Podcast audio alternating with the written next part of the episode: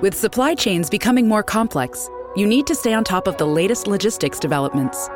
So, if you work with logistics, you need the Beyond the Box podcast from Maersk. It's the easy way to keep up to date with everything from digital disruption in logistics to the need for supply chain resilience in today's market. Find out more and keep ahead of the game with the Beyond the Box podcast on logistics insights at maersk.com/insights.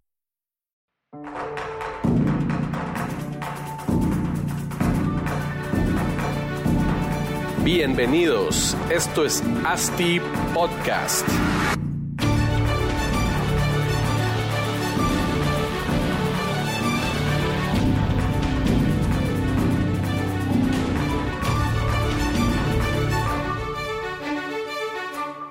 Hola a todos, buenas tardes, buenas noches, buenos días, bienvenidos a otro episodio de ASTI Podcast, el podcast donde hablamos temas relacionados al mundo del real estate.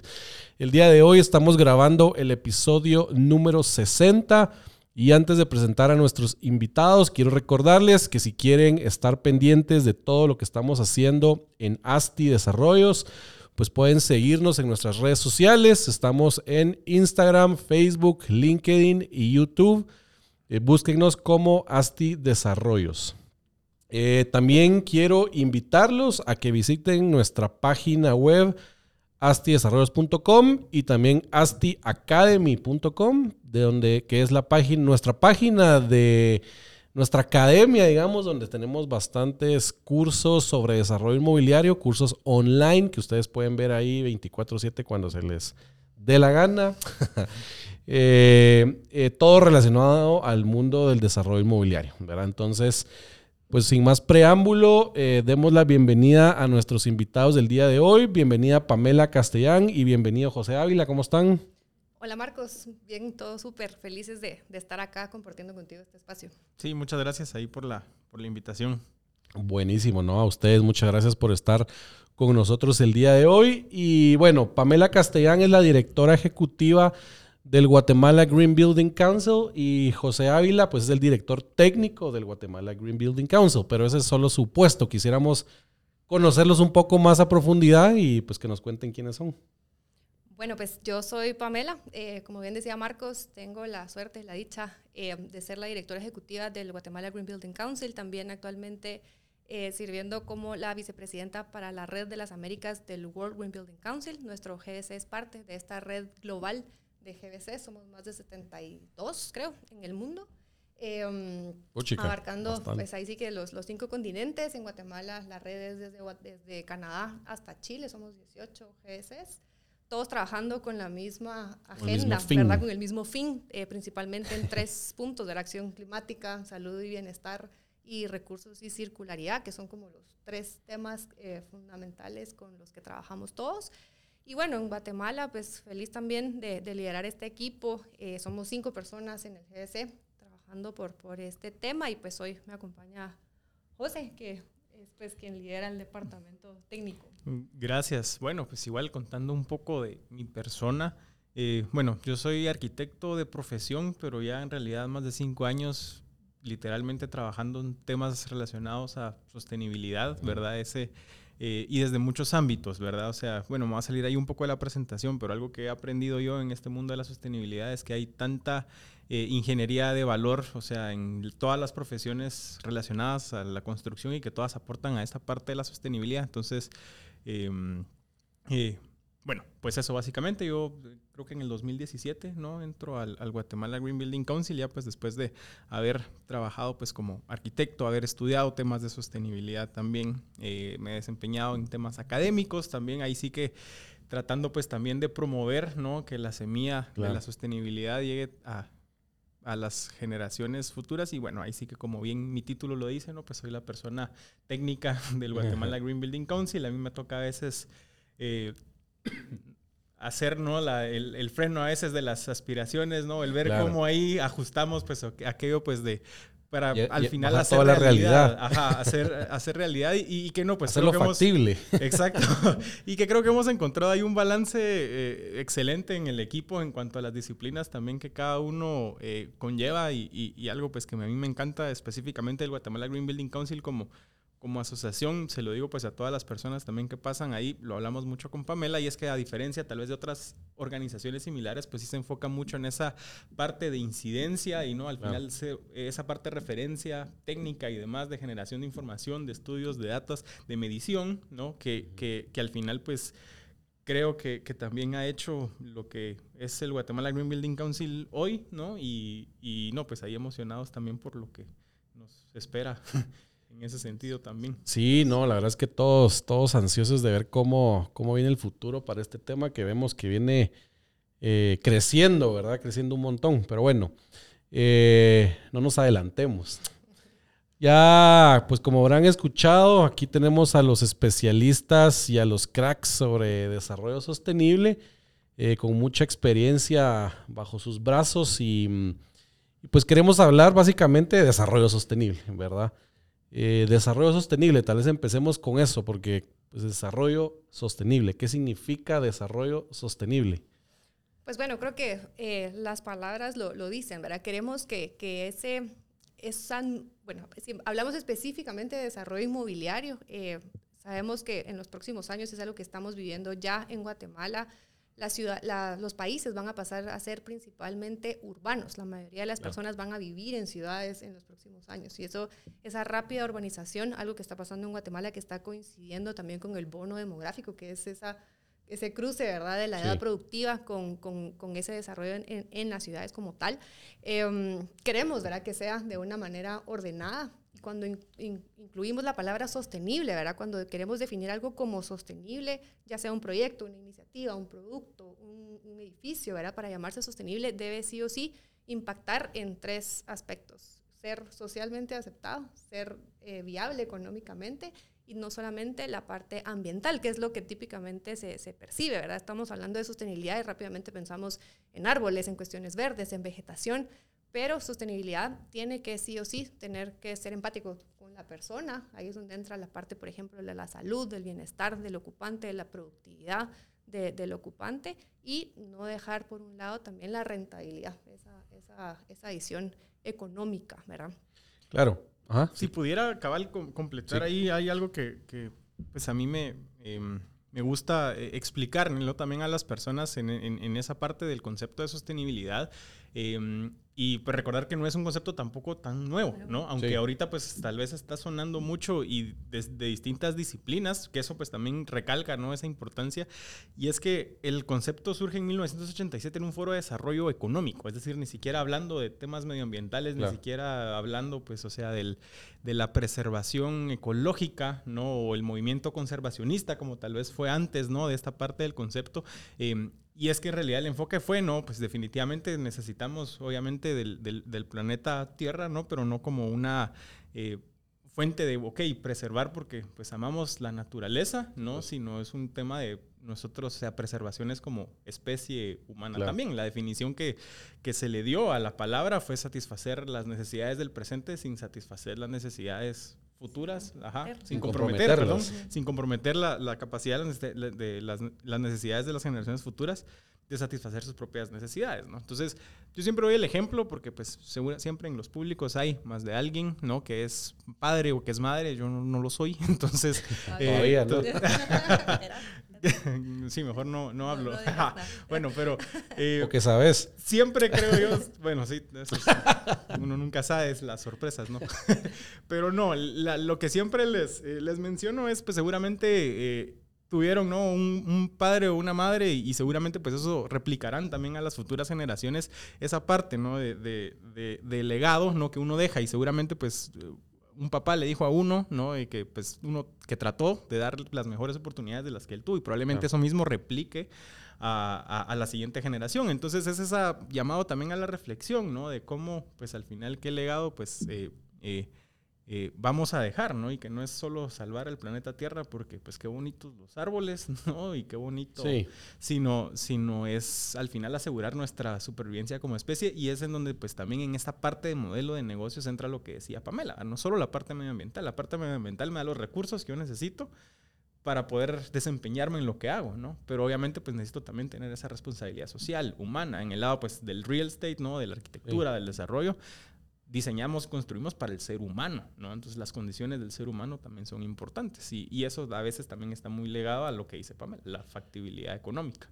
¿verdad? Claro, y estos tres ejes que mencionan, pues al final es, es, es el, el, porqué de, de, de, hacer un desarrollo sostenible, ¿verdad? O los objetivos del, desde el desarrollo sostenible. ¿Podrían repetirme esas, esas tres que, porque siempre como, como mencionaste Pamela, el, cuando se escucha desarrollo sostenible, todos piensan en verde, ¿verdad? En los árboles, como, como decían, pero no un desarrollo sostenible no es solo algo que, un desarrollo que impacta en el tema medioambiental. Sí, una manera fácil de recordarlo es las tres P's. En inglés le dicen People, Planet, Profit. En uh -huh. español, personas, planeta y prosperidad. Buenísimo. En esos, tres, en esos tres conceptos. A mí me ha servido muchísimo también incorporarlo en casi que todas las decisiones de la vida, ¿verdad? De pensar cualquier compra, cualquier decisión. Tu vida que sostenible. Vas a tomar, ajá, pensar Claro. que, que cumpla con esos tres aspectos y de veras le cambia a uno la, la manera de vivir y de percibir también, desde las compras más pequeñas hasta las más grandes. Y lo importante creo yo de pensar pues en, en estos tres ejes o cómo le llaman, tres, La triple línea base la triple línea base. Sostenibilidad. Eh, cuando hablamos, pues, como decís, o sea, el- el- uno puede implementar esta triple línea de base en cualquier, en cualquier tema, ¿verdad? Pero el desarrollo inmobiliario, pues sabemos que es una industria que, pues hoy estamos, hoy estamos planificando un proyecto en un año y medio, probablemente lo estamos construyendo pero eso que estamos construyendo, ese inmueble, ¿verdad? Por eso se llama inmueble, que no se mueve, ahí va a quedar durante N cantidad de años, 50 años, 100 años, el impacto que va a tener eso que estamos hoy planificando, mañana tal vez construyendo, pero va a tener un impacto durante 100 años de los que vienen, ¿verdad? Entonces, es bien importante. Sí, justo ahí lo mencionaste, eh, aterrizando ya a desarrollo inmobiliario como tal, eh, un desarrollo sostenible. ¿Qué lo hace diferente? ¿Por qué, por qué lo catalogamos distinto a no decir únicamente construcción?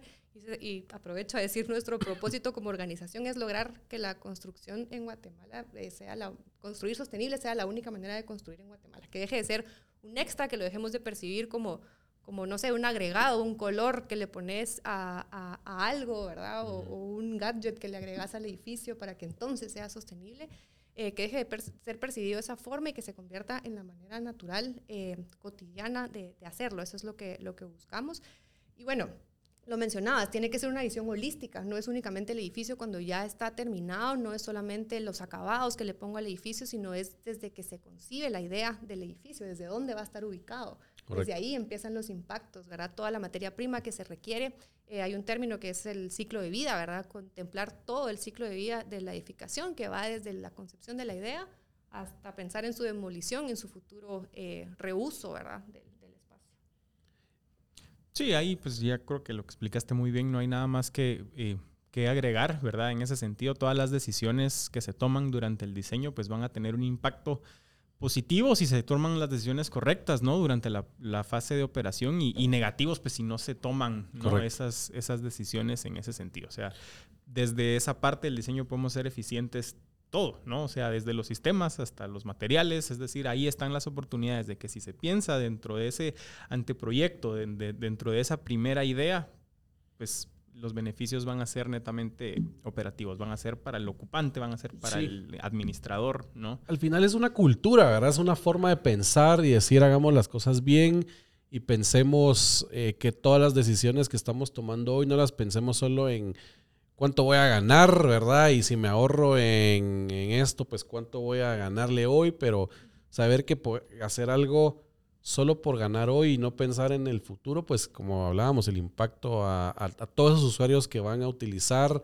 y no solo los que utilizan el, el- el bien inmueble como tal, sino el impacto que tiene ese bien inmueble en la ciudad y en el entorno, ¿verdad? Que puede ser algo, si pues, se hace mal, muy negativo y va a afectar no solo a corto plazo, pues, sino para toda la, la eternidad. Usamos un ejemplo siempre con el tema del agua, por ejemplo, ¿verdad? De, de decir, bueno, incluimos o no artefactos ahorradores de, de agua. Nadie me lo está pidiendo, nadie me va a de- decir nada si, si pongo uno más ahorrador que, que otro, por ejemplo. Pero solo pensemos, ¿verdad? Si, si no cuidamos ese recurso vital, que es un recurso finito, eh, no puede existir desarrollo inmobiliario que no pueda tener disponible agua, por ejemplo. Sí, se acaba el negocio, se acaba esa visión que pueda existir de, empresa. Entonces, un ejemplo sencillo, ¿verdad? De poder visualizar. Y eso, y eso que aquí en, en, Guatemala, pues siento yo que todavía no valoramos el agua como tal, ¿verdad? al final pues yo no sé si es por la posición geográfica del país o cómo son los, pues la geología de todo, pues todavía logramos captar agua relativamente sencillo, aunque hemos visto que con tanta perforación de pozo, pues como los niveles freáticos han, han ido bajando cada vez más, pero igual nos comparamos contra países del Medio Oriente, donde son prácticamente desiertos.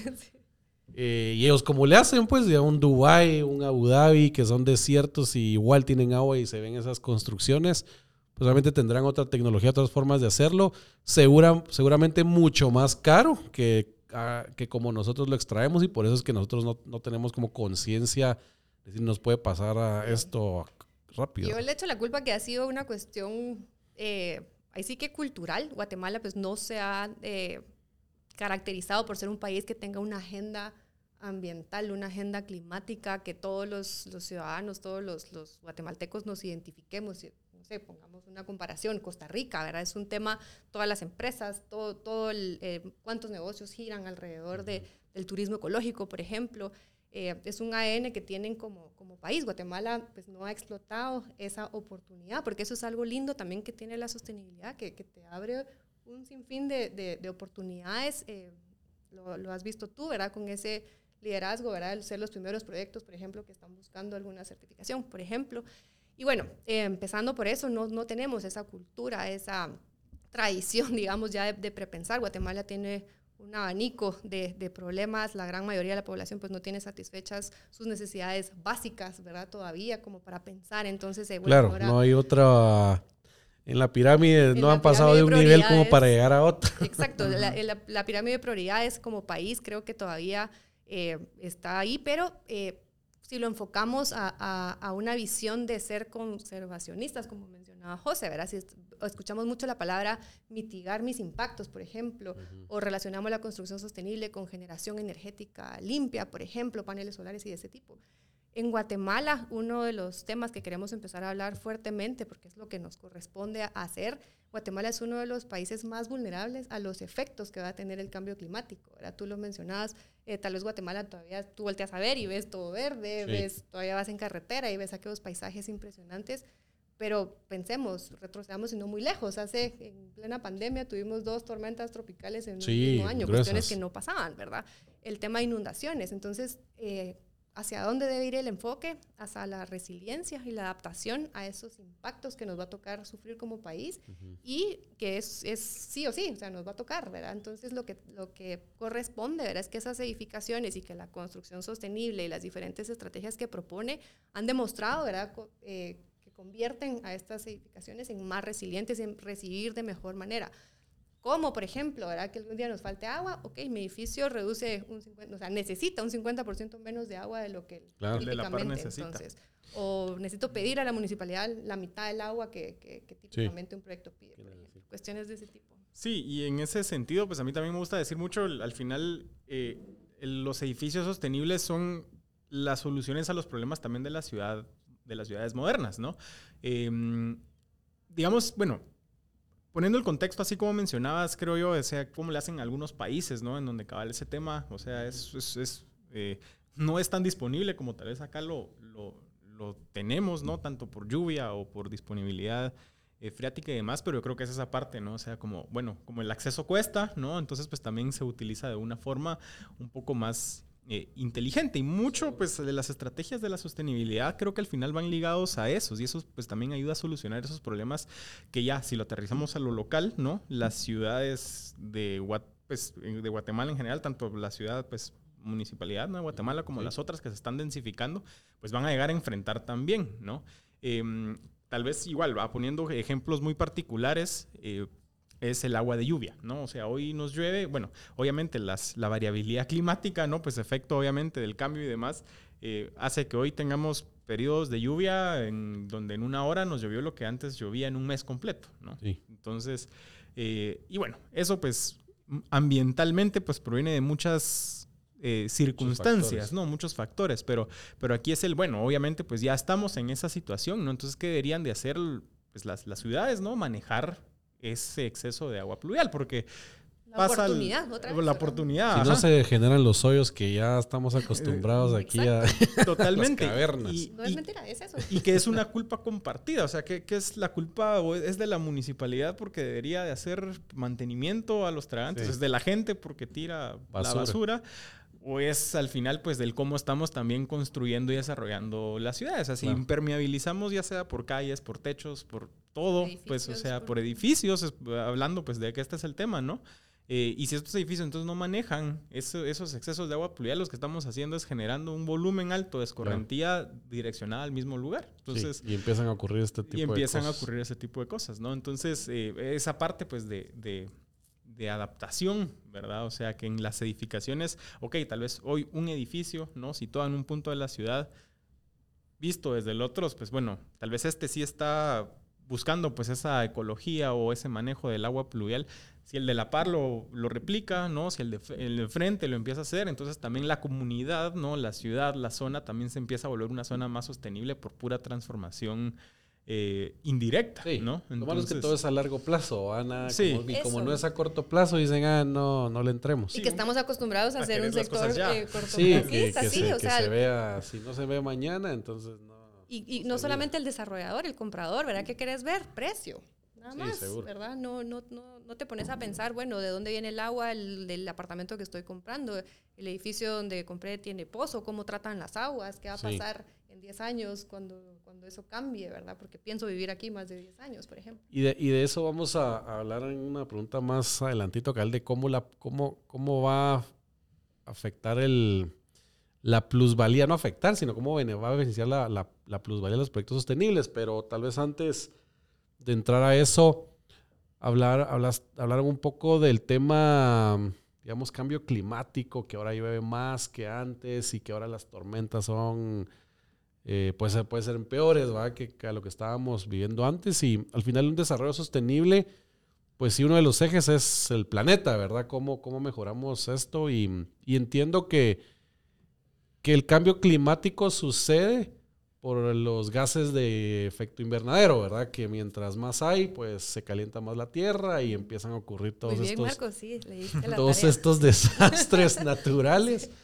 Em, pero, y, y, también liguémoslo a lo que mencionabas tú, Pamela, al inicio de que Guatemala, y ahorita pues hablando puntualmente de nuestro país, que viene con este bono demográfico y el nivel de urbanización es bajo, digamos, y eso esos dos factores están juntando a que en los próximos, no sé, 10, 20, 30 años, pues crezca la mancha urbana eh, de la ciudad. Es un montón y, entiendo que igual la industria inmobiliaria es de las que, pues en la construcción de todos estos proyectos, son de los que más generamos estos, estos, eh, este, este, efecto invernadero, ¿verdad? ¿Cómo, mm, pues, cómo eh, deberíamos o cómo, cómo, cuáles son los factores que tenemos que tomar en cuenta los desarrolladores para producir o, desarrollar proyectos sostenibles que mitiguen este problema que estamos viendo que puede ser exponencial, ¿verdad? Sí, bueno, algo muy bonito que tiene el sector que como tú bien decías, es, está catalogado como, no, no es el sector, sino más bien las edificaciones como tal. No estamos hablando del sector construcción, dígase constructores, desarrolladores, proveedores de materiales, no, sino la, la, edificación como tal, las el ambiente construido. el ambiente pues construido. el ambiente construido. Está Lo que es la palabra que les encanta, ambiente, ambiente construido. Pero hace bien el resumen de lo que es en realidad. Sí, es todo lo que vemos eh, construido, ¿verdad? Eh, está siendo el principal emisor de, de estos gases de efecto invernadero, eh, principalmente por el consumo energético. Las ciudades están consumiendo el 40% de la energía producida, no siempre producida de una manera eh, limpia, ¿verdad? Que es lo que estamos buscando. Y renovable. Renovable. Guatemala pues tiene una matriz energética muy, muy buena, envidiable para, para muchos países, así que bueno, eh, ese es uno, pero también estamos definidos como uno de los sectores que tenemos el mayor potencial de poder aportar a esa reducción, a esa, a esa mitigación de esos gases de efecto invernadero.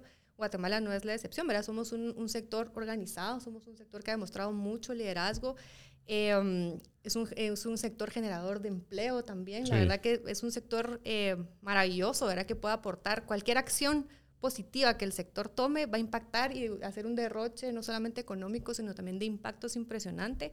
Em, y es justamente el momento, ¿verdad? Lo, lo, lo hablábamos eh, previo con, con José, es ahorita el, el, momento en donde se tienen que tomar esas decisiones. Y bueno, ¿qué es lo que se tiene que hacer, verdad? Nosotros, ese es nuestro llamado de ser, ¿verdad? Hacer esa guía, poder eh, mostrar que, cuál podría ser esa ruta. Eh, el sector lo hace muy bien, ¿verdad? También eh, la, el nivel de construcción, de diseño que existe en Guatemala es, es muy bueno, ¿verdad? Nosotros lo que hemos hecho es trazar una serie de lineamientos, por así decirlo, para que estos, este trabajo bien hecho pueda ser medible, verificable y demostrable ¿Por qué? ¿verdad? Porque lo que hemos estado promoviendo es que este tipo de prácticas sean incentivadas, ¿verdad? Que, que los proyectos que lo están haciendo porque nadie, de una manera voluntaria, se les pueda premiar, ¿verdad? Y esto para poder empujar al mercado a que lo tome como una práctica común y entonces cuando eso pase pensar ya en una, en una regulación eh, enfocada a, a, las prohibiciones, por ejemplo, o a las restricciones y, y demás, ¿verdad? Eh, motivar al sector más con el premio que con el castigo. Y, es como funciona el ser humano al final, ¿verdad? el premio. Sí, y es lo que hemos aprendido. Aunque siempre funciona mejor con el castigo que con el premio, ¿verdad? Algunos, algunos. Eh, Hay quienes no aprenden. Es lo que hemos aprendido de, de, otros países, ¿verdad? Que, que se empieza así, pues, se, se, empieza incentivando este tipo de prácticas y nosotros, pues como GS, es proponer eh, cómo esas prácticas deberían de ser medibles, eh, demostrables. Y bueno, una reciente, un reciente aporte que hemos hecho fue esta guía técnica de diseño y construcción sostenible para Guatemala. De momento es para la ciudad de Guatemala, pero la gran mayoría de estrategias son aplicables para todo el país. Eh, la idea de esas estrategias, pues ya José les va a contar un poquito más a, a, detalle. Es un documento con más de 28 estrategias en seis categorías diferentes, hablando de, de agua, energía, movilidad, por ejemplo. Eh, de cómo el edificio puede empezar a adoptar esas, esas prácticas y luego la idea es que pues, la municipalidad pueda trazar este, este tipo de incentivos, ¿verdad? Eh, um, para motivar a los desarrolladores a que cada vez sea más frecuente este tipo de, de prácticas. Que tal vez ya se hacen, la única diferencia es cómo lo demuestran, ¿verdad? Cómo lo dicen. Claro. Cómo lo... Y que se incentiven las mejores eficiencias, también como, como bien decía Pamela, ¿verdad? O sea, clave, ¿verdad? De la parte de la sostenibilidad aplicada ya, hablando pues de edificaciones, está en eso, ¿no? En su desempeño, sí. en su eficiencia, en cómo se van a comportar durante el tiempo, durante esos 100 años, ¿no? Que mencionabas al inicio. Entonces, eh, parte de esa guía, pues es precisamente el establecer esa ¿no? línea base. A partir de aquí, pues un proyecto puede ser convencional y más para allá, entonces es más eficiente, ¿no? Y esta, esta guía que están generando va ligada a algún tipo de certificación que exista, porque ¿cómo, cómo le dirían al desarrollador, eh, pues planificar y desarrollar un proyecto sostenible, pero pues hay, hay formas de medir, pero ¿cómo sí. al final, qué, qué, cómo sabemos si es, si es sostenible? ¿Qué tan sostenible Ajá. sos? ¿O sos uh -huh. poquito, sos mucho? O sea, eh, siempre lo mencionamos, ¿verdad? Hay un, hay un abanico, ¿cuántos tonos de verde hay? Correcto, Yo soy sí. poqui, poquito verde, muy verde, sí. verde claro, verde oscuro, pues hay muchas tonalidades de, de, de, verde, ¿no? Y eso es justo lo que las certificaciones han ayudado a hacer. Las certificaciones en Guatemala tienen ya 12 años de tener presencia desde que se certificó el primer, el primer proyecto en Guatemala, aún no existiendo incentivos o normativa relacionada claro. a, a esto, ¿verdad? Y bueno, las certificaciones han ayudado precisamente a clasificar esos proyectos de decir, sí, este proyecto es más verde que el más eficiente. Sos, sos verde claro, sos verde. Sos verde oscuro, ajá. Y entonces en otros países es muy común encontrar la normativa que sí utiliza las certificaciones como referencia uh -huh. para poder dar ese premio. A mayores eficiencias, mayores, mayores claro. premios, ¿verdad? Eh, um, son dos cosas distintas. Esta guía es una, es una compilación, ¿verdad? Como su nombre dice, es una guía técnica de referencia, ¿verdad? De estrategias aisladas. Nosotros como GDC proponemos ¿verdad? que los edificios sean eh, vistos de una manera holística, que no te enfoques únicamente en energía, que no te enfoques únicamente claro. en agua, sino que penses el edificio de una manera eh, holística. Hay certificaciones que pues, te, te evalúan ocho categorías, hay otras que te evalúan seis, otras solamente tres. Y la guía lo que te está proponiendo son eh, estrategias aisladas, una por una, por así decirlo, como desgranar sí, pues. eh, todas esas posibilidades que las certificaciones ya nos habían mostrado cómo. eh, y plasmarlas en, y ya aterrizadas también a, a Guatemala. Eso, eso es lo que era mi pregunta, como tropicalizadas todas, ¿a qué sí puedo hacer en, en Guatemala? ¿verdad? ¿Y qué, qué se facilita hacernos en Así que todo mercado? era ya aplicable a Guatemala. En Guatemala hay 28 proyectos certificados LEED, que es la herramienta de certificación más usada en todo el mundo y la más exigente. Ya Guatemala había demostrado que era posible hacerlo. Sí, pues. Lo que se hizo con la guía fue trazar una línea base, ¿verdad? ¿Cuál va a ser esa línea base de sostenible o no en. Guatemala? Y el gran aprendizaje fue, por ejemplo, cuando acompañamos a la Municipalidad de Guatemala en esta nueva ordenanza de artefactos ahorradores de agua, Sí, donde ya se obliga desde el 2021, creo que fue, por ahí, 2020. 20. 20, Sí. a instalar eh, sanitarios eh, ahorradores en los edificios nuevos. Eh, cuando se quería lanzar esa norma, pues bueno, ¿a qué citamos, verdad? O sea, ¿cuál, cuál va a ser la, El soporte, la cuál va a base ser de la eso. base, verdad? ¿Por qué vamos a pedir esto? No teníamos una norma Cobanor, por ejemplo, como existe Sí. para el blog, como para pavimentos, de decir esto es blog, esto es pavimento. No pues. teníamos algo así. Entonces ahí es donde surge la necesidad de generar, de generar esta guía. Ahora sí, la municipalidad tiene, como te decía, más de 28 estrategias en más de seis categorías de poder eh, direccionar eh, cualquier norma o, o incentivo o reglamento que ellos quieran hacer. Y en vez de incluir el montón de, de información dentro de la normativa, ya solo citan a la guía. Ya. Cumpla con esto, ¿verdad? Y, y el otro componente, perdón, eh, para recalcar es que también busca ese enfoque propositivo, educador y facilitador, ¿verdad? Porque aunque la guía en realidad no está ligada a un programa de certificación, ¿no?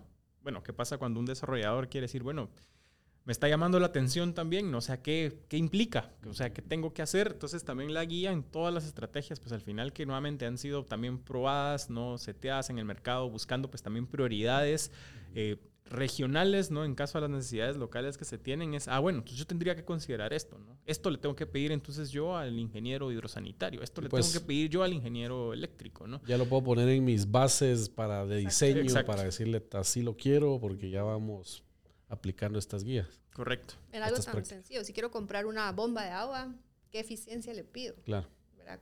El aire acondicionado, ¿qué eficiencia necesito? Sí, aceptar, setear parámetros, ya. Ahora, hablamos ya de las guías, pero cuéntame un poco más cómo, cuáles son los ejes principales de la guía, el objetivo, bla, bla, bla. Eh, bueno, el objetivo general creo que es el que ya pues veníamos Sí, discutiendo. Es una fuente de referencia, al final un catálogo, una biblioteca, si se quiere ver así, de, de estrategias. Y que lo, lo interesante, pues, o sea, y lo, lo chilero al final de que sea una guía es que puede ir también evolucionando en el tiempo, ¿verdad? No está atada tampoco a ningún Sí, instrumento. es- esta es versión normativo. 1, ¿verdad? Ajá, es Sí. una versión 1 que se puede ir seteando y retroalimentando también Claro. conforme el desarrollo inmobiliario va migrando también a, a- a prácticas más sostenibles y, y ahí pues también esa parte de setear también las, las líneas bases, ¿no? Claro. Eh, dentro de los capítulos, pues al final tratamos de visualizarlo desde una forma integral, como ahí sí que bien ya lo hacen otros programas también de, de certificación, tanto locales como, como internacionales. Eh, pero empieza, ¿no? O sea, desde cómo ubico el proyecto, ¿no? Y entonces yo ubico el proyecto, sobre todo pues pensando que esto es, es Ciudad de Guatemala. Bueno, hay una planificación en Ciudad de Guatemala para eh, las redes de transporte público, para pues los usos de suelos que se están eh, pensando, sobre todo con esta em, con este nuevo desarrollo de los distritos de oportunidad planteados por, por la misma Municipalidad de Guatemala, ¿no? Y entonces era bueno, entonces, ok, yo voy a construir un inmueble en Ciudad de Guatemala, pues yo puedo ubicar, ¿no? A qué distancias caminables, pues yo le puedo acceder a ciertos servicios básicos para quitar la dependencia Del automóvil. automóvil, ¿no? Promover también la calidad de vida, ¿no? O sea, al salir, poder yo acceder al súper, ¿no? La vida de Yéndolo a barrio. pie, ajá, la vida de barrio, la vida urbana, eh, pues también mejora esa parte también de calidad, de calidad de vida. Entonces, eh, desde esa parte de la concepción, pues yo ya puedo ir tomando ciertos requerimientos. Si, tiene, si va a tener o tiene acceso cerca a una ciclovía, pero entonces también que mi edificio deje las condiciones para que esa ciclovía Pase por se ahí. use. Ajá, o Ya. sea, si no tengo un estacionamiento de bicicletas, pues jamás nadie va a llegar en bicicleta Pues, a mi proyecto. Pero en ese punto, digamos, estamos muy amarrados también a la infraestructura pública que tiene Sí. el municipio, por lo menos lo que se proyecta hacer en el futuro, ¿verdad? Que, que esa proyección sabe ni cu- cuándo puede ser. Sí, es como, ¿qué fue primero, el huevo o la gallina? Ajá, ¿verdad? cabal. Fue primero la gente en bicicleta y después la ciclovía, o primero la Cabal. ciclovía y después la gente en bicicleta. Es como, eh, tú decís, tiene que ser una, una conversación entre lo público y lo privado y que eso es lo, lo que creemos, eh, por lo menos vemos en, en un par de proyectos que se está dando y lo que hemos visto también en, en liderazgo, en desarrolladores como, como, como ASTI abiertos a esas propuestas, a escuchar y decir, ok, ¿verdad? Sí, sí existe un plan, probemos, ¿verdad? Ajá, arriesgámonos. Arriesguémonos, sí. Sí, aquí pues somos pequeños, pero yo sí escuché una, pues, una historia en México, no me acuerdo qué, qué ciudad era, pero vino el alcalde o el sector dijo, este sector en dos años vamos a meterle tren, vamos a meterle no sé qué, y vinieron desarrolladores y compraron toda la tierra, empezaron a construir proyectos y de repente cancelado el proyecto de, del, tren. y todo, así como tronado, tronado sapo todos los proyectos que están ahí, ¿verdad? Entonces, sí. como decís, deben de ir bien de la mano y sí hay que pues arriesgar un poco también, ¿verdad? Sí, tiene que ser paralelo, ¿no? O sea, al final, para que el resultado se dé así, ¿no? O sea, tiene que ir muy de la mano, ¿no? El, en este caso, el sector privado, ¿no? El desarrollador, pues también con la planificación pues, urbana, el, quienes administran las ciudades, que en este caso pues es la, la municipalidad. Y otra vez esa visión de sostenibilidad, ¿verdad? Tal vez ahí no había una visión a largo plazo. ese proyecto del tren definitivamente no era sostenible, ¿verdad? No, no, no estaban contemplados todos los, los escenarios, ¿verdad? Entonces, eh, aplicar el concepto de sostenibilidad a toda escala, ¿verdad? Seguro. Ok, entonces ubicación es uno principal, ¿qué otro? Sí, el, bueno, la ecología del sitio, ¿no? El impacto pues que al final se genera cuando se desarrolla un inmueble, ¿no? En un terreno que probablemente, no sé, hace dos años, hace 200 años era un bosque, ¿no? O sea, hace 200 años Ciudad de Guatemala pues tenía ciertos comportamientos en cuanto a cómo llovía, la precipitación que caía, cuánto evaporaba, cuántas correntías se generaba, cuánto calor en ambiente había, ¿no? Eh, y esa ecología del sitio lo que, lo que les o sea, se pide al final a las edificaciones es que, o sea, no es que se tenga que limitar el desarrollo, o no es que se tenga que limitar su huella, ¿verdad? O sea, siempre la huella de construcción también entra un tema de rentabilidad que no hay que perder, ¿no? Si no es bueno, entonces, ¿cómo, qué estrategias yo puedo implementar para que mi proyecto replique esas condiciones ecológicas eh, lo más apegadas a como era originalmente, ¿no? Para generar esa restauración del sitio. ¿Y qué, qué, es más sostenible? ¿Construir un edificio nuevo o remozar un edificio viejo? No hay nada más, más verde que el edificio que ya existe. ¿Verdad? Esa cabal era la... Porque muchos dicen, vamos a, desarrollar sostenible y todo, pero agarrar algo que ya se construyó y remozarlo y rehabilitarlo, revitalizarlo, lo que se diga. Se tiende a pensar de que todo esto es para edificaciones nuevas, ¿verdad? y quizás la, mayor disponibilidad de información que hay es para edificaciones nuevas, pero el reto está en lo que ya existe. Sí. Ahí está la oportunidad también. Al final es como van, como mientras se va densificando la ciudad y cuando se terminan los terrenos para desarrollar algo nuevo, pues la tendencia es que ya todo lo viejo eh, hay que remozarlo, ¿verdad? Sí, hay, hay, ejemplos de incentivos en Europa, por ejemplo, ¿verdad? De, revitalización, revitalización, De, barrios y edificios. Eh, sí, pues bastante fuerte. Sí. También tiene la categoría de agua, de energía. Eh, um, ahorro de agua, ahorro de energía. ¿Materiales qué significa?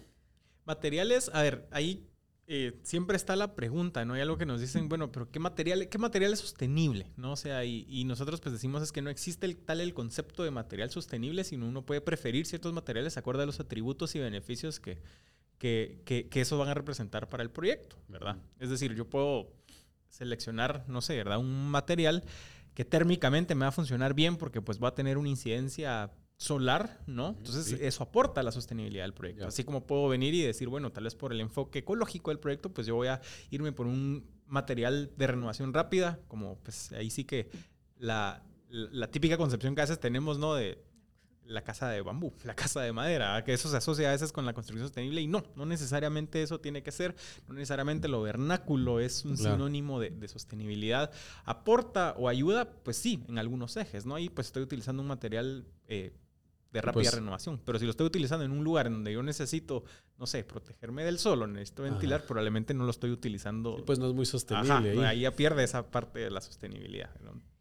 Y para responder también a tu pregunta, ¿verdad? Materiales, pues de la construcción, tú me dirás, ¿verdad? Se necesitan pinturas, pisos, eh, acabados. Aquí en este estudio donde estamos, ¿verdad? Hay, aislantes, térmicos, acústicos, no sé, hay, hay una diversidad de materiales que también cada uno por sus propios materiales, por su propia composición, incluso química, es distinta al otro. Entonces no podemos generalizar en una sola categoría materiales de construcción sostenible. Existen un sinfín de subcategorías y cada una pues va enfocado y lo que hemos estado promoviendo todos los GSS es esa transparencia. No estamos diciendo no compren tal cosa, sino por lo menos saber Claro. qué ¿De estás comprando proviene? y que Ajá. tomes una decisión educada, así como cuando vas al súper Y cómo lo Y ves- fabrican también, ¿verdad? Porque el impacto en fabricar ese material puede tener, puede ser horrible y Es lo mismo que cuando vas Y al no súper y escoges qué cerveza te vas a tomar, ¿verdad? Querés que sea tanto alcohol, tanto... Ahora te dicen hasta cuántas carbohidratos, calorías y carbohidratos Sí. tiene. Ujú. están de moda las cero, car- cero calorías. Puedes elegirlo, ¿verdad? Y eso es transparencia al final. Y es que tú puedas, tú como consumidor, tomar la decisión qué le vas a poner a tu edificio. Entonces, eso es lo que se está promoviendo, esa transparencia, ¿verdad? Declaraciones ambientales de producto es el término. Eh, hay certificaciones así como hay para edificios, también hay específicas para edificaciones y hay un sinfín, ¿verdad? Claro. Para- de, de opciones. Sí, cabal, y esa categoría lo que hace es poner, digamos, en ese, esas, todas esas opciones, ¿no? O sea, cómo pues yo puedo entonces, ajá, buscar un material acorde, pues así, tiene menos eh, contenido químico, bueno, hay un sello, hay una certificación o hay una declaración, pues que me das información. Si es por temas de ciclo de vida o, o impacto ambiental, ¿no? Pues hay un sello, ¿no? Hay un, eh, una etiqueta, pues que yo puedo verificar sus componentes y, y, y eso, pues poner así como que en el abanico de opciones y que nuevamente el proyecto la selecciona acorde a, a- a sus atributos, ¿no? A los Claro. objetivos que quiere lograr, ¿verdad? Lo que funciona en un proyecto necesariamente va a funcionar para, para otro. Sí, es, es, es muy puntual y de analizar proyecto por proyecto, a ver qué, cuál es, qué es lo mejor. Y entiendo que, bueno, estas son prácticas o buenas prácticas, pero el tema de certificación, hablaban de internacionales y, y nacionales. Entiendo que ustedes lanzaron también una certificación nacional. Se llama Casa Guatemala, ¿verdad? Quisiera que brevemente nos explicaran qué, qué- qué- cómo es y qué conlleva certificar un proyecto Casa Guatemala. Solo para contarles, en Guatemala tenemos presencia de cuatro certificaciones para edificaciones. Eh, una, la más usada en todo el mundo, les mencionaba, es LEED. En Guatemala hay 28 proyectos certificados LEED. En el mundo hay billones de billones en los cinco continentes. Eh, um, otra es Edge, que es una herramienta que, bueno, el LEED fue creada por nuestro homólogo, el USGBC. Eh, Edge fue creada por el Banco Mundial y el IFC. Al ser una herramienta creada por un banco, pues va mucho en esa línea de poder cuantificar, medir retornos de inversión, por ejemplo. Um, otra que tenemos en Guatemala es la certificación WELL, que como su nombre lo dice, está enfocado la- al bienestar del ocupante. Digamos, WELL da por hecho de que ya todas las eficiencias que queríamos de construcción co- de la infraestructura dura, digamos, del edificio, ya las alcanzaste con LEED. Ahora le está diciendo del siguiente paso y piense ahora en las personas, ¿verdad? Y se enfoca más, ya no te va a pedir solamente eficiencia del agua, sino va a ver la calidad del agua que le estás dando pues al un usuario nivel más. un nivel más. Eh, um, eh, um, se va a meter a cuestiones, por ejemplo, de salud física, qué le estás dando de comer, si vas a tener, por ejemplo, vending machines en el edificio, qué vas a vender. Que no sean chucherías. Ajá, que vendas comida saludable o que priorices la comida saludable. Ya. De que no pongas el elevador como una prioridad, sino poner las gradas primero en cuestiones de, de diseño arquitectónico, cuestiones de ese tipo. Eh, y por último, Casa Guate. Ah, bueno, para contarles, Well eh, pensábamos que era una herramienta muy ambiciosa para nuestro mercado, sin embargo, ya está en proceso el primer proyecto Well, que va a ser Ah, el pues. primero para Centroamérica y no solamente va a alcanzar el, el sello Well, sino va a tener LEED, Well y uno específico de COVID para, para Well, para una reapertura de COVID. Entonces, Well eh, 19. se pasó de, de- de lo que, de lo que se esperaba para el primer, el primer proyecto Well en Guatemala. Liz les comentaba que hay 28, Edge hay 3 y Casa Guatemala, que es la más reciente, ¿verdad? De, de- en nuestro mercado, la relanzamos en el 2021.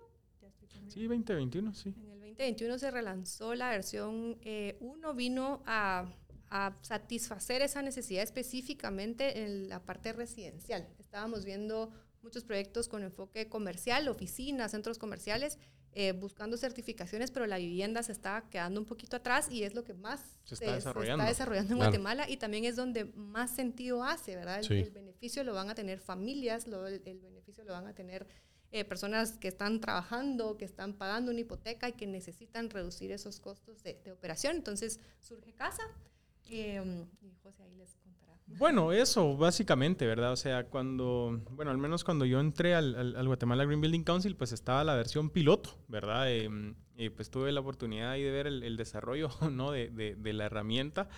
Eh, y, y precisamente, ¿no? O sea, había una, eh, un nicho, ¿no? Que las otras certificaciones internacionales en ese momento no estaban eh, eh, atendiendo, ¿no? Y, y bueno, pues LEED al final, pues siempre va a ser va a tener este empuje comercial, ¿no? Por esta parte internacional, ¿no? Por también la, al final, pues el, el, propietario, ¿no? La vez quien se queda administrando también el inmueble, entonces también le hace sentido mayores, eh, mayores eficiencias. Cuando es oficinas, pues también hace mayor sentido que seguramente una transnacional va a buscar un edificio certificado y va a buscar que ese, ese edificio también se certifique ahí. Entonces, esa parte, pues creo yo, pues siempre ha estado bien, ajá, bien atendida, ha tenido lógica. Em, pero en ese momento el lead para residenciales pues sí estaba muy modelado a cómo se construía, o cómo se construye, mejor dicho, eh, vivienda en, en, Estados Unidos, ¿verdad? Eh, y no es que un proyecto al final en Latinoamérica no, no pudiera, digamos, ser pero, elegible. Pero la cultura no lo permitía. Eh, exacto, parte de la cultura y los costos y, y, que casi... Es parte de la cultura tercermundista. y las estrategias, o sea, casi que que era, podía ser más cumplirlas por cumplir con la certificación más que por, por tener un beneficio intrínseco heredado al final pues al, al, propietario, ¿verdad? Entonces, un tema pues, de ego nada más.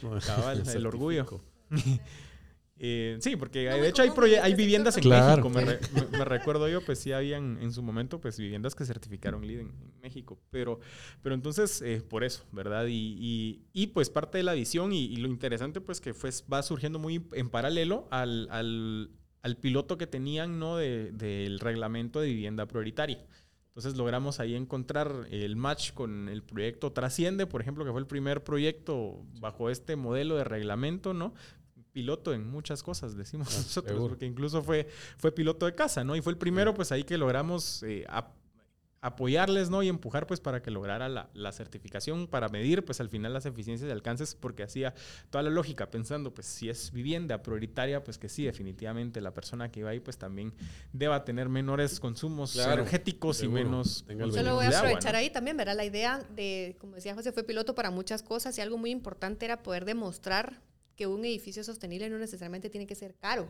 Sí, pues, no es pensando en premium de que, de que cualquier proyecto, cualquier presupuesto, en este caso vivienda prioritaria para Ciudad, para una, para ciudad de Guatemala, sí era viable alcanzar una certificación. Claro. Sí, correcto. Eh, sí, y pues ahí eh, ya, pues también con la retroalimentación que se tiene, ¿no? De ese primer proyecto, pues ya entonces empezamos a, fortalecer el, eh, el programa. Pues hoy tenemos activo un programa también de acreditación profesional, es decir, pues gente que quiera capacitarse ¿no? y acreditarse también en la herramienta para validar los conocimientos pues, del sistema de certificación. Para ser los auditores, digamos. Ajá, para poder... Acompañar un proyecto también desde el diseño, por ejemplo, para poderte decir qué cosas te van a sumar. O sea, estas prácticas, estas no... Sí, ahí pues, tal vez voy a hacer una pausa, ¿no? Pero, pero creo que esta parte de las acreditaciones profesionales se ha visto o se ha pensado mucho que a veces es netamente para la persona que va a acompañar como asesor o, consultor de un proyecto y, y, no, siempre es bueno que al final todas las, ahí sí que, eh, digamos desde el diseño, ¿no? O sea, que la persona que va a diseñar el proyecto pues sepa, ¿no? Claro, o sea, ya qué, qué, consideraciones. Más eficiente también, pues. Correcto, y, y, no, y los que venden materiales, ¿no? O sea, ya saben, entonces, bueno, ¿qué, ¿qué, especificaciones tengo que comunicarle, ¿no? A quien me va a comprar para yo poderle decir, mire, este material pues sí, te funciona, ajá, o te suma para para, para esto. Entonces, al final lo de la acreditación profesional, ¿no? O sea, le invita a uno a aprender de los demás componentes, pero también uno puede ejecutarlos pues desde, desde, lo que profesionalmente uno hace. ¿Verdad? Eh, entonces, eh, pues se lanza, cabal, esa primer corte también de, acreditación profesional y como dice Pamela, en el 2021, pues ya con todo ese aprendizaje, ¿no? Eh, aglomerado y que nuevamente, pues es un, siempre es, dinámico, ¿no? Los, y eso, pues todos los sistemas de certificaciones los, tienen, ¿no? Siempre están en constante retroalimentación y, en constante mejora, ¿verdad? pues se lanza la versión 1.1 y pues ya tenemos solo este año. Creo que hay cuatro proyectos que se registraron. Sí, no, ya estamos llegando a los 10 proyectos que están en, en proceso. Eh, um, contarles que en el 2021 fue el año en que más proyectos se certificaron en Guatemala. Fueron 10 proyectos en un solo año cuando veníamos en un ritmo de uno o dos por año.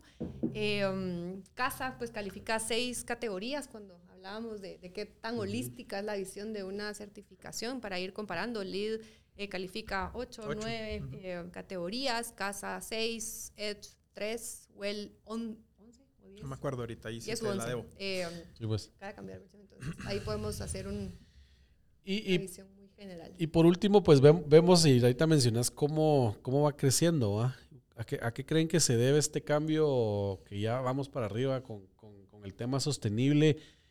Y, y también cuál es, cómo ven el futuro del desarrollo sostenible en Guatemala y mundialmente. Sí, pues bueno, yo tiene muchos frentes, ¿verdad? Desde 2015 la firma de los acuerdos de París fue algo muy importante a nivel global, te nos encajó a todos en una sola agenda, ahí fue donde surgieron los ODS, por ejemplo, tú lo mencionabas al inicio, los Objetivos de Desarrollo Sostenible, por ejemplo, todos teníamos hacia dónde ver, una meta que cumplir, todos los países tenemos también un compromiso, ¿verdad? Que son estas contribuciones nacionalmente determinadas, se llaman NDCs. Guatemala tiene sus NDCs ante los acuerdos de París que cumplir. Y bueno, creo que ahí es donde se empieza a dar como que esa ola, ¿verdad? De, de, los países a, a, trazarse metas, a los sectores, también la, el sector privado, a tener compromisos y empezar a apoyar, eh, alcanzar estas metas. Así que bueno, es un movimiento global, ¿verdad? Claro. En Guatemala puntualmente y ya aterrizando directo a nuestro sector, ¿verdad? Creemos que el, tema de los incentivos, ¿verdad? Lo, lo, decíamos, premiar ese liderazgo, quienes lo hacían por, por pura gana y, valentía, ya lo hicieron, ¿verdad? Ahora toca incentivar y empujar a, aquellos que todavía dudaban un poco. Em, muy reciente, también entidades financieras, nosotros tenemos cuatro eh, bancos que son parte de nuestro GBC. Em, tres de ellos ya están ofreciendo algún producto eh, financiero, que, es un incentivo al desarrollador. Al desarrollador, ¿verdad? Eh, que abaratando la, la, tasa, ¿verdad? De ese crédito de, que se requiere para, para construir el, el proyecto. Eh, también hemos visto que ya un par están ofreciendo el crédito para el comprador de la vivienda. Entonces, poco a poco vamos a ir viendo también a ese comprador que va a ir pidiendo eh, más de este tipo de, viviendas para poder ser viable su hipoteca, por ejemplo. Sí, que prefieran comprar en un proyecto sostenible porque en lugar de tener tasa del 7 me dan a 6.50, por ende me va a costar menos intereses en 25 años. Sí, ahí pues si queremos ver, se va armando como un país de, de incentivos, ¿verdad? El banco me puede incentivar de una forma, eh, yo sé que me va a abaratar mis, mis consumos, eh, qué sé yo, mi factura de, de, agua y de luz cada mes, entonces yo voy a ir comparando eh, hacia dónde quiero ir, ¿verdad? Esa demanda del, del, nuevo consumidor y que a lo que le estamos apuntando ahorita, ¿verdad? Incentivos a nivel municipal, ¿verdad? Ya tenemos uno que está oficializado, que es para este reglamento especial de vivienda prioritaria, en donde los proyectos que cuentan con una certificación pueden tener una reducción de hasta un 50% del costo de la licencia de construcción. ya hace muchísimo sentido al desarrollador eh, tomarlo en, cuenta y poco a poco ir ampliando ese, ese abanico de, de incentivos. Eh, no, pues yo creo que concluir, ¿no? Que ya todas las fichas, pues yo creo que ya están, o al menos la mayoría, pues ya están en el, en el tablero, pues ya no hay excusas para, para el pensar en el por qué no lo voy a hacer, si ya me están hasta incentivando que lo haga. Eh, es un ganar-ganar, ¿ah? sí. Ganan todos. Sí, correcto. Y que bueno, también ya hay programas, pues también, o sea, no solo los incentivos financieros, sino organizaciones como los de USAID, pues que están también buscando pues que generar la capacidad instalada, ¿no? Y apoyar en, la parte técnica, o sea, que a veces es la, una de las razones, ¿no? Por las cuales a veces un sí, el desconocimiento de cómo manejarlo. Ajá, puede decir, ah, pero tengo que contratar a alguien más o algo así, y, y no, pues hoy pues dicen, bueno, nosotros pues ahí les damos también un incentivo, ajá, los podemos apoyar en ese acompañamiento técnico y casi también ese acompañamiento técnico sirva para dejar la capacidad instalada en casa. Entonces, em, pues se ve o sea, si me preguntan a mí, no, pues yo creo que se ve prometedor el, el, el, panorama, ¿verdad? Yo creo que ya cada vez hay menos, menos excusas para no hacerlo. Hay más opciones para hacerlo que, que excusas para no. Sí.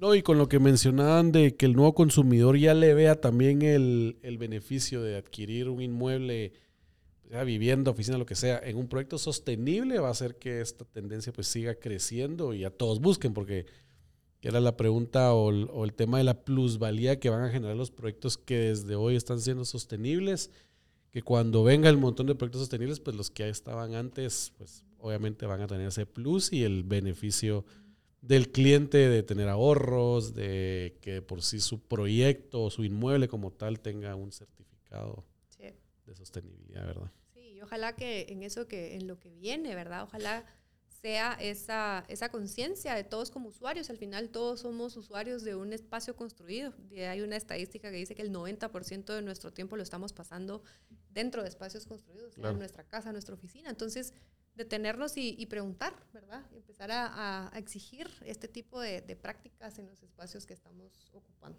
Buenísimo.